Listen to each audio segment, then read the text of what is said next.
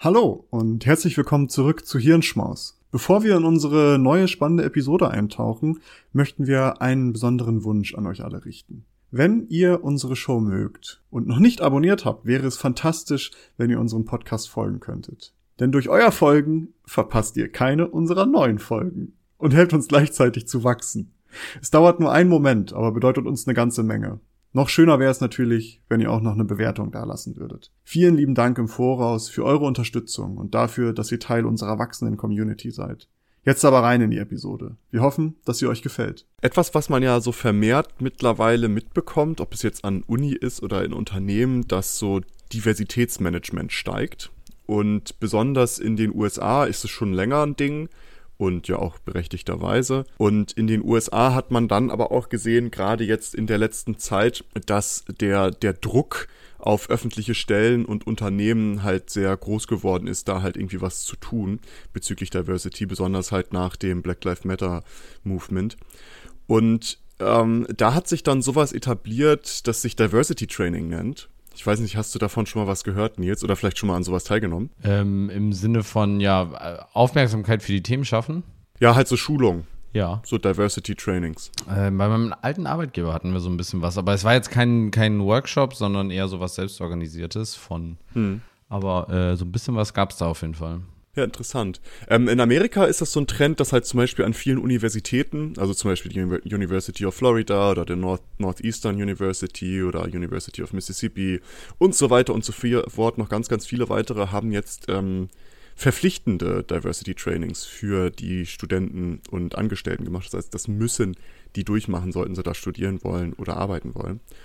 Und äh, was sind überhaupt Diversity Trainings? Naja, es sind Programme, die darauf abzielen, eine positive Interaktion zwischen verschiedenen Gruppen zu fördern und eben Vorurteile und Diskriminierung abzubauen, um dann eben die Diversität in einem Team oder in einem Unternehmen oder wie auch immer auch zu steigern und den Respekt gegenüber äh, den verschiedenen Gruppen zu steigern. Mir fällt gerade ein, äh, nicht nur äh, ein Workshop, ich habe ja ein ganzes Modul, ein ganzes Semester lang Gender Studies gehabt. Ah ja, stimmt, hattest du mal erzählt, dass du dich da mal reingeschlichen hast. Ne? Ja, was heißt reingeschlichen? Also als, ja. als PB. Aber äh, tatsächlich habe ich also dementsprechend äh, sogar noch mehr da in die Richtung gemacht. Und, aber vielleicht kommen wir da gleich noch zu, kann ich, konnte ich nur empfehlen. Hab's als Witz irgendwie gestartet und äh, war dann doch ziemlich äh, interessant. Naja, aber kann, Ja, gut, aber das, das, ist, das ist ja nochmal was anderes, ne? Also man, ja, aber, aber klar, das naja, geht gut, ja so ein also in die in, Richtung. In dem äh, Modul ging es ganz explizit um, um äh, äh, Gleichberechtigung von, von im, im, in der Arbeitswelt mehr oder weniger. Also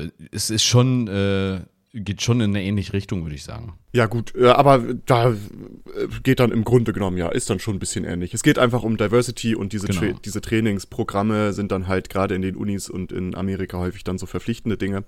Und wie verbreitet das allerdings ist und wie viele Unternehmen oder Universitäten das insgesamt machen, kann man jetzt nicht finden. Es kann aber davon ausgegangen werden, dass besonders in den USA das deutlich zugenommen hat, haben solche Trainings und äh, das nicht nur an Unis, sondern auch an Unternehmen.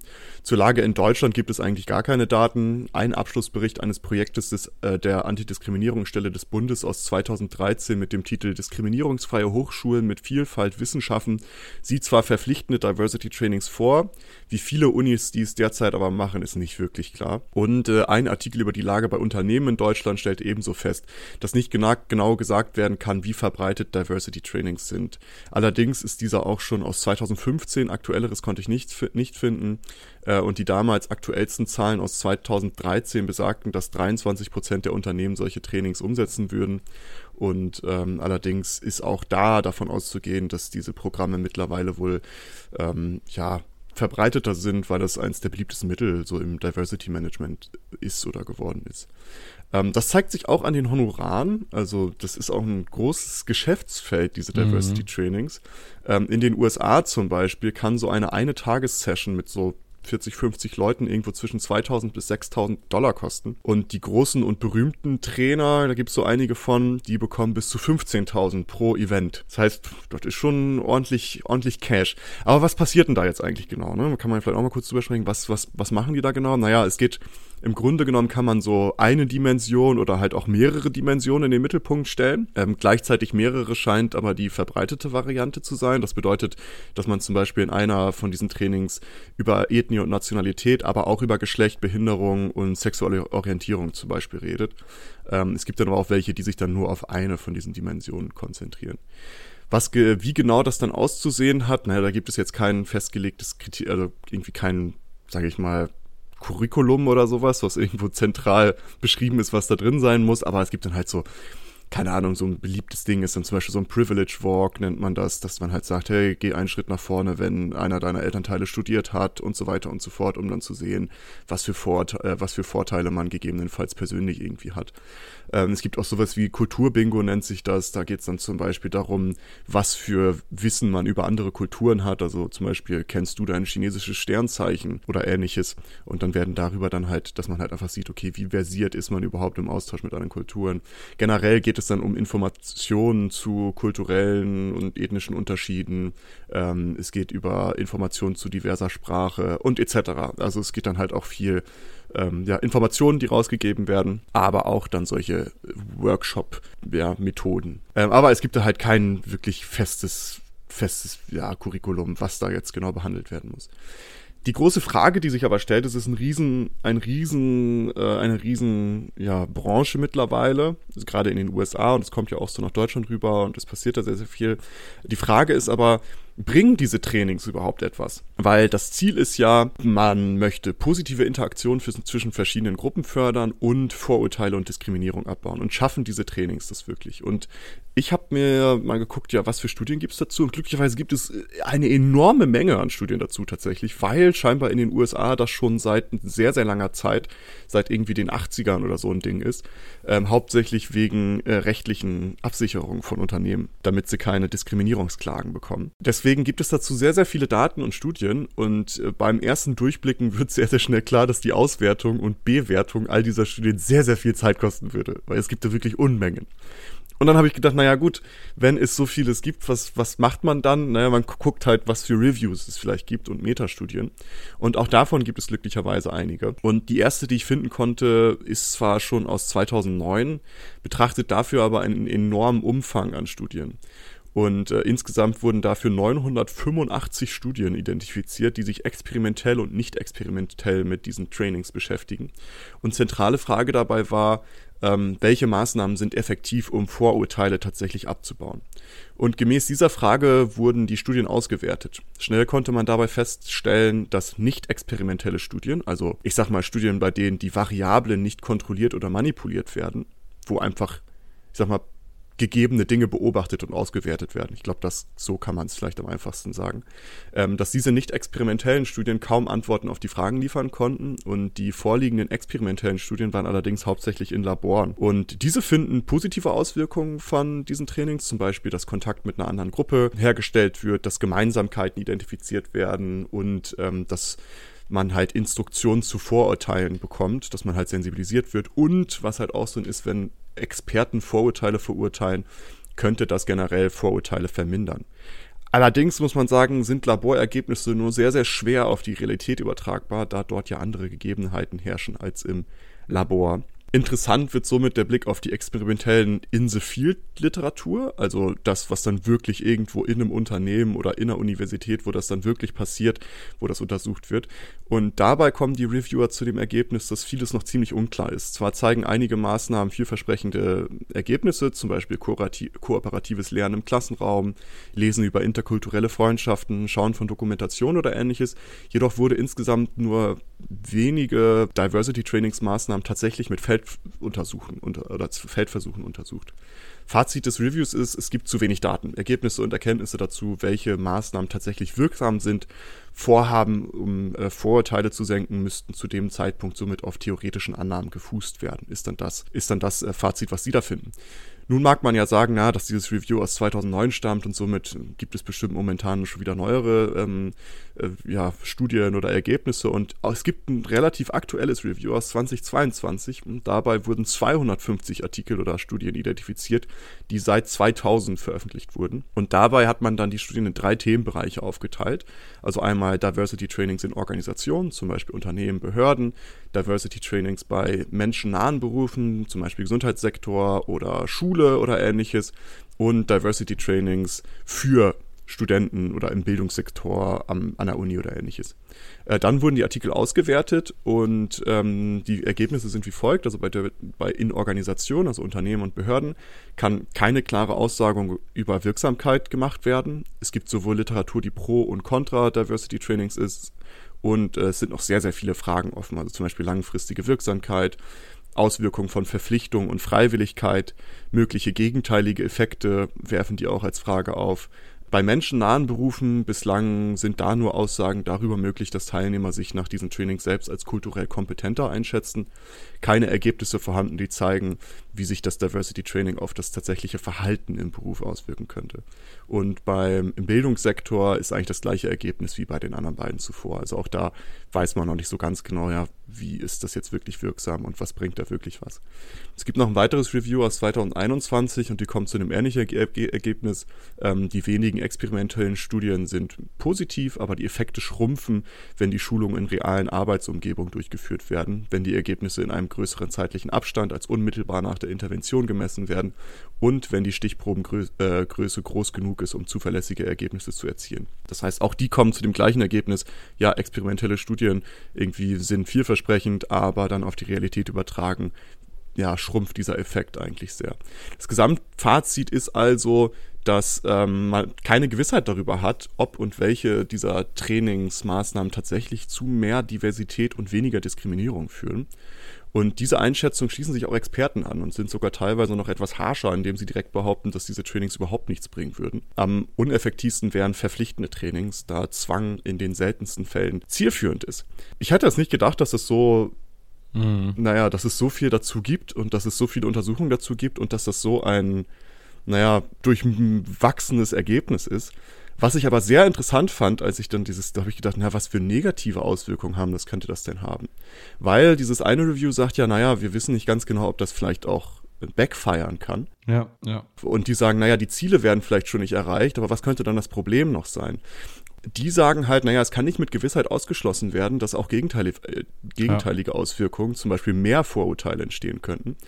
Und äh, dazu habe ich dann gedacht, okay, gibt es dazu irgendwie was? Und dann habe ich mal gesucht und da habe ich jetzt einzelne Studien gefunden, die ich irgendwie interessant fand und auch irgendwie ein bisschen naheliegend, wenn man dann so drüber nachdenkt, aber ich hätte es nicht gedacht. Ähm, es gibt zum Beispiel eine Studie, die sagt, die Betonung von kulturellen Unterschieden, also wenn man dann zum Beispiel über verschiedene Ethnien redet oder Nationalitäten oder sowas, kann in deren Experiment hat es dazu geführt, dass ein verstärkter Glauben an grundlegende biologische Unterschiede da ist. Also dass Menschen sich wieder mehr auf sowas ähm, fokussieren. Also diese gute Bemühung könnte in Wirklichkeit halt Stereotype verstärken vielleicht. Eine Analyse von Daten zu über 800 Unternehmen über 30 Jahren kommt zu dem Ergebnis, dass diese, dass die Diversität in Unternehmen trotz dieser Maßnahmen, dieser Trainingsmaßnahmen sogar abgenommen haben könnte. Die Ergebnisse zeigen, dass die Zahlen der Frauen in Führungspositionen nach diesen Schulungen um 7,5 bis 10 Prozent zurückgingen. Der Anteil schwarzer Männer in Spitzenpositionen ging um 12 Prozent zurück. Und ähnliche Auswirkungen wurden auch bei Latinos und ähm, asiatischen Menschen, Menschen festgestellt. Und die Studie kam nicht zu dem Ergebnis, dass alle Schulungen zu Vielfalt unwirksam sind. Das ist ganz wichtig. Aber verpflichtende Schulungsprogramme, ja. die im Grunde genommen dafür da sind, um Diskriminierungsklagen abzuwehren, die wurden sehr in Frage gestellt. Und die freiwillige Teilnahme an diesen Schulungen wurde allerdings mit einer größeren Vielfalt in Verbindung gebracht. Genau, und ich glaube, das ist das ganz, ganz Spannende an dieser ganzen Geschichte, nämlich was ist Ursache und Wirkung? Es ist wirklich die, die Frage, wissen die Menschen einfach nur nicht, wie sie, äh, also dass sie diskriminierend sind und wie sie das besser machen wollen, oder wollen sie es einfach nicht? Es ist, letztens war ein Artikel zu, zu Klima, ähm, die meisten Menschen wissen, dass sie klimaschädliches, einen klimaschädlichen Lebensstil haben, tun es aber trotzdem. Und das ist ja hier in dem Fall mehr oder weniger eine ähnliche Situation. Also sie wüssten wahrscheinlich sogar, dass sie ähm, etwas Falsches machen. Sie haben sich aber aktiv mehr oder weniger aus welchen Gründen auch immer dagegen entschieden. Und sie dann dazu zu zwingen, ja, scheint auf jeden Fall zumindest laut der Studien auch nichts zu bringen. Ich glaube das auch. Ähm, ich weiß nicht, ob das der Effekt wirklich ist, aber wir, ich gehe noch, ich gehe noch mal kurz weiter. Wir können gleich noch mal drüber diskutieren, weil es gibt noch so zwei, drei Dinge, die ich mal kurz einmal ansprechen wollte. Denn es gibt auch noch eine Studie aus 2013, die hat geguckt, inwiefern diese Trainingsmaßnahmen denn Sensibilisierung gegenüber Diskriminierung beeinflussen könnte. Und das Ergebnis ist, dass eben dieses Vorhandensein von so einem Training damit korreliert, dass hochrangige Personen in einem Unternehmen Beschwerden über Diskriminierung we weniger ernst nehmen können. Und das letzte, was es da noch fand, fand ich auch interessant. Es gab eine Studie aus 2019, also auch gar nicht so lange her. Da haben sie auch ein paar Experimente durchgeführt und haben zum Beispiel dann gesehen, wenn in diesen Trainings, wenn es zum Beispiel um Ethnie oder sowas geht und man hat dann sowas wie White Privilege im Mittelpunkt gestellt, das Privileg halt weiß zu sein. Ist das nicht die Privilegien, die man bekommt, weil man weiß ist? Ja, ja, da, das ist ja im Grunde das gleiche, das Privileg. Ne? Naja, gut, das, ist ja das klingt eher ja so, als wäre es ein Privileg, überhaupt die Hautfarbe weiß so gesehen zu. Ist egal. Aber es ist ja, ist ja, ist ja logisch das Gleiche. Ja. Ja, aber ich weiß, was du meinst. Ja, egal. Ja, genau. Und wenn, wenn der Fokus darauf liegt, hat man danach in hat man danach dann bei Befragungen gesehen, dass das Mitgefühl für arme weiße Menschen verringert wurde, sowie die Schuldzuweisung dieser Gruppe erhöht wurde. Ähm, also dass dann plötzlich, obwohl die ja halt auch ihre Probleme haben, dass das, das dann halt nicht mehr so ernst genommen wurde. Man sieht also, es gibt verschiedene Problematiken bei diesen Trainings vielleicht. Und ähm, du hast was angesprochen, es gibt Leute, die haben da einfach keinen Bock drauf, die wissen, dass das Kacke ist vielleicht und sagen, naja, will ich nicht.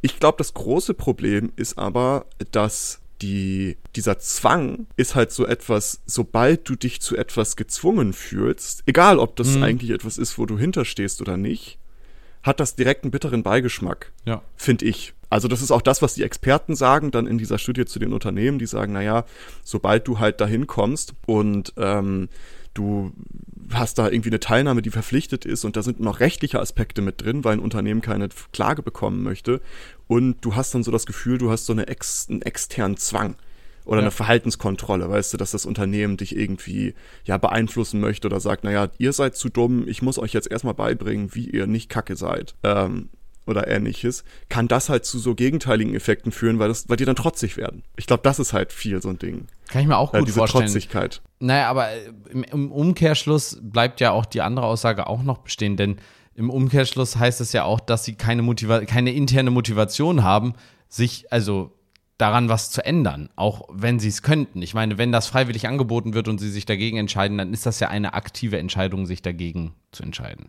Ich will das jetzt auch gar nicht irgendwie. Ja, klar. Äh, ähm, was ja auch okay ist. Also man kann sich ja dagegen entscheiden, weil man zum Beispiel sagt, naja, erstens, ich weiß schon genug darüber, ich muss mich damit jetzt nicht weiter auseinandersetzen oder diese Art und Weise der Auseinandersetzung ist, ist für mich persönlich nicht der richtige Herangehensweise. Ich lese mir lieber was im Internet durch. Gut, das ist ja jetzt ein das wäre ja sogar noch ein positiver ähm, Twist so gesehen. Also es gibt ganz viele Menschen, die schon total gut äh, in, in Diversity sind und die sind dann sogar genervt. Das wäre ja jetzt nochmal spannend. Wäre, wenn du vorher schon sehr ähm, achtsam für Diversity-Themen bist und du wirst gezwungen, in ein Seminar zu gehen, bist du danach diskriminierend? Also ist es sogar. Bist du richtiger radikaler ja, Rechtsextremist. Bist in so einem Unternehmen, wo es super divers und es gibt den Zwang gesetzlich vorgeschrieben, alle gehen dahin und auf einmal sind danach alle boah ja, stimmt eigentlich, ey. Ich bin ja auch eigentlich irgendwie noch gar nicht genug äh, berücksichtigt worden oder so und jetzt äh, mache ich mal alle anderen fertig, weil, warum auch immer. Also, das wäre ja sogar noch eine, eine krasse, ein krasser Twist. Ja, aber also, ich verstehe das auch. Ich glaube, das ist nämlich auch immer der wichtige Punkt, wenn du das aufzwingst, egal was es ist, ist die Bereitschaft, da irgendwas zu machen, glaube ich, immer geringer, als wenn du irgendwie Anreize schaffst, dass die Menschen das auch genau ähm, machen. Es gibt, glaube ich, also jetzt so bei solchen Persönlich Persönlichkeitsentwicklungssachen oder sowas. Aber ich glaube, es gibt auch Bereiche, in denen das halt wichtig ist, die Leute auch einfach dazu in Anführungsstrichen zu zwingen. Jetzt vielleicht nicht bei Diversity, aber Erste-Hilfe-Kurs zu machen zum Beispiel, auch wenn man sagt, ah, nee, habe ich keinen Bock drauf, ist manchmal, glaube ich, schon ganz sinnvoll, den zum Beispiel bei Führerschein vorzuschreiben. Äh. Ähm, es ist ja auch klar, wir beide sind uns ja auch einig, dass Diversity was Gutes ist, so, ne? Darum geht es ja auch gar nicht. Aber die Frage stellt sich ja trotzdem, das ist ein sehr beliebtes Mittel. Was ist ein, also was können wir vielleicht besser machen? Was wäre vielleicht sinnvollerer Geldeinsatz und auch Zeiteinsatz, um Diversity zu steigern? Und auch dazu gibt es ja viele Ideen. Ähm, und ich werde einfach mal ein paar so in den Raum schmeißen, die jetzt nicht meine sind. Ich habe dazu mich auch ein bisschen eingelesen und äh, dann waren das Experten, die gesagt haben, naja, vielleicht sollte man das so und so machen. Es geht ja darum halt, dass man Gruppen oder verschiedene Menschen zusammenbringt in einem Team und dass die harmonisch miteinander arbeiten und dass halt die Diversität gesteigert wird. Und ähm, diese Trainings haben wir jetzt gerade drüber gesprochen. Man weiß nicht wirklich, ob die wirklich überhaupt wirksam sind, ob die was bringen oder im schlimmsten Fall sogar ne nachteilige Wirkungen haben. Aber was ist ein besserer Weg? Also erstmal, wenn wir bei diesen Trainings bleiben, das haben wir ja gerade schon angesprochen, dass es halt nicht erzwungen sein sollte, sondern dass es halt irgendwie Anreize dafür gibt, das mitzumachen, dass Leute da vielleicht auch das selbst mitentwickeln können in dem Unternehmen und dass es halt eine freiwillige Basis ist mit Anreizen. Ja. Ich glaube, das macht mehr Sinn. Und auch die Inhalte von diesen Trainings, dass man eben, ich sag mal, keine Schuld, weil wir das ja mit diesem White Privilege hatten, also keine irgendwie Schuldzuweisung oder Abgrenzung, Ausgrenzung von verschiedenen Gruppen, auch wenn das vielleicht die Mehrheitsgruppen sind, wie zum Beispiel, dass es um toxische Maskulinität, was weiß ich, dass das halt so Dinge, die halt schnell so eine Grenze hochziehen können. Ähm, und ich kann mir sehr gut vorstellen, dass das eher kontraproduktive Effekte haben kann. Ja. Und äh, es gibt jetzt einen aktuellen Fall, das habe ich heute Morgen zufällig gesehen, obwohl ich diese Episode schon irgendwie vor ein paar Tagen vorbereitet habe. Das ist in Toronto gab es ein Diversity Training und da gab es nämlich genauso einen Fall, da hat sich ein Teilnehmer gegen eine Aussage, hat gesagt, ja, weiß ich nicht, damit gehe ich nicht so d'accord, beziehungsweise hat darüber halt diskutiert, hat eine Anmerkung dazu gegeben und äh, der wurde dann so in diesem Training gemobbt, dass der sich umgebracht hat. Schon crazy. Das ist dann vielleicht ein sehr, sehr harter Edge. -Case. Ich wollte gerade sagen, das, also das, ja, das ist aber krass. Ja, ja, klar, aber ich meine nur so, ne, dass man halt vielleicht Diversity Training macht, wo es dann halt ein inklusives für alle ist und man gemeinsam an etwas arbeitet. Ja. Genau. Und jetzt unabhängig von diesen Trainings ist vielleicht etwas, was äh, aus der Praxis sehr gut zu funktionieren scheint, sind Mentoring-Programme, um Diversität zu steigern. Also gar nicht mal so Training und Leuten irgendwie was vorzuerzählen, sondern wenn es so zielgerichtete Programme gibt, wo zum Beispiel irgendwie Leute in hohen Positionen dann halt so ein Mentoring für Personen übernehmen, die jetzt aufsteigen wollen oder vielleicht äh, zielgerichtet dann für bestimmte Personen übernehmen.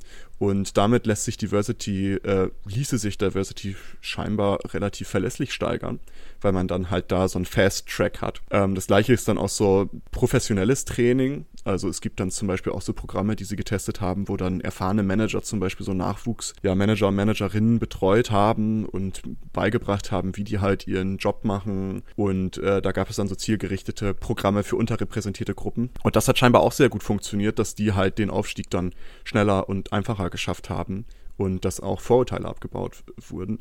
Und an Unis gerade auch, was man da sieht, was einen guten, äh, ja, einen guten Effekt zu haben scheint, sind halt besondere und mehr Stipendien und Förderprogramme für bestimmte Menschen oder Gruppen, um so halt die Diversität auch in Universitäten und in der Forschung zu steigern ich fand es einfach nur spannend. Ich habe da äh, letztens einen Artikel zugesehen, wo es dann um Diversity Trainings ging und wie viel Geld das ist. Also wie viel, was für eine Branche das geworden ist in Amerika. Und da dachte ich so, wow, das ist ja schon echt viel Kohle, was die Leute da verdienen. Mhm. Da habe ich gedacht, naja, wie, was für eine Evidenz gibt's denn dafür? Also was machen die? Gibt's da irgendwie festgelegte Strukturen, wie sie das unterrichten? Und habe ich gedacht, ey, ich guck mir jetzt einfach mal an und habe das durchgelesen und habe dann diese Reviews gefunden und dachte, hey, ist ja irgendwie interessant, da mal rüber zu sprechen. Was wir also mitnehmen können, ist, es ist nicht klar, was für einen Effekt die haben, aber ist auch schwierig zu untersuchen, weil erstens, es gibt nicht das Diversity Training, also es ist nicht alles nach Schema F und es ist nicht immer das gleiche.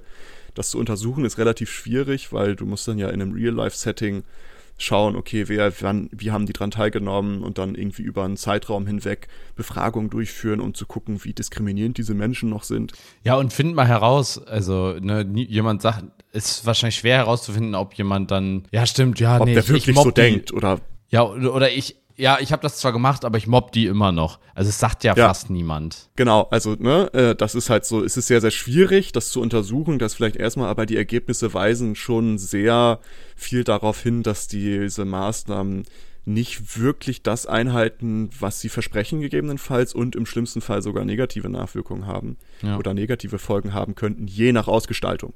Ne, ich glaube, das ist ja immer wichtig, aber das haben wir auch in dieser Episode die ganze Zeit besprochen, was dann halt so diese problematischen Punkte sein könnten. Ich fand es einfach interessant und ich dachte, hey, Diversity ist gerade so ein großes Thema und vielleicht gibt es da auch mal Grund darüber nachzudenken und was man stattdessen machen könnte. Äh, vielleicht habt ihr auch coole Ideen, vielleicht bei euch aus der Arbeit, aus dem Unternehmen, aus der Uni, wo ihr, wo ihr mitbekommen habt, hey, das hat bei uns voll gut geklappt. Würde mich mega interessieren, sowas mal zu hören, weil das ist ja spannend, was so für Maßnahmen funktionieren.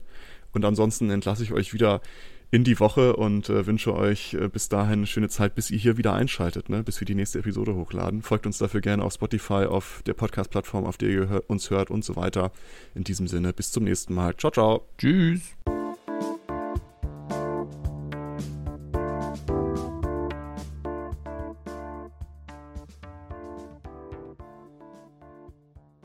Danke, dass ihr diese Episode komplett gehört habt. Solltet ihr uns hier noch nicht folgen, würden wir uns sehr freuen, wenn ihr unseren Podcast abonniert und bewertet. Wir stecken viel Arbeit in dieses Projekt und freuen uns über jedes Feedback. Folgt uns gerne auch auf Instagram und oder Twitter, wenn ihr absolut nichts mehr verpassen wollt. Links dazu findet ihr in der Episodenbeschreibung. Danke für den Support, hoffentlich bis zum nächsten Mal.